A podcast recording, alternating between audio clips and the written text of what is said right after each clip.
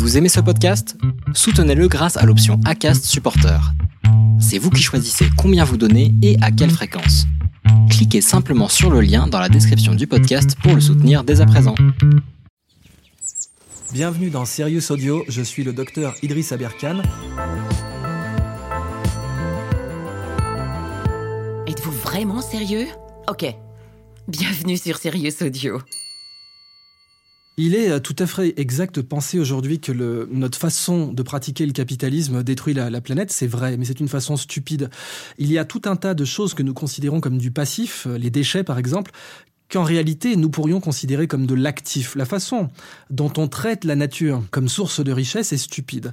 Euh, ça nous renvoie aux travaux, aux excellents travaux du professeur Gunther Pauli, qui peuvent se résumer dans cette phrase Ce n'est pas à la nature de produire comme nos usines, c'est à nos usines de produire comme la nature.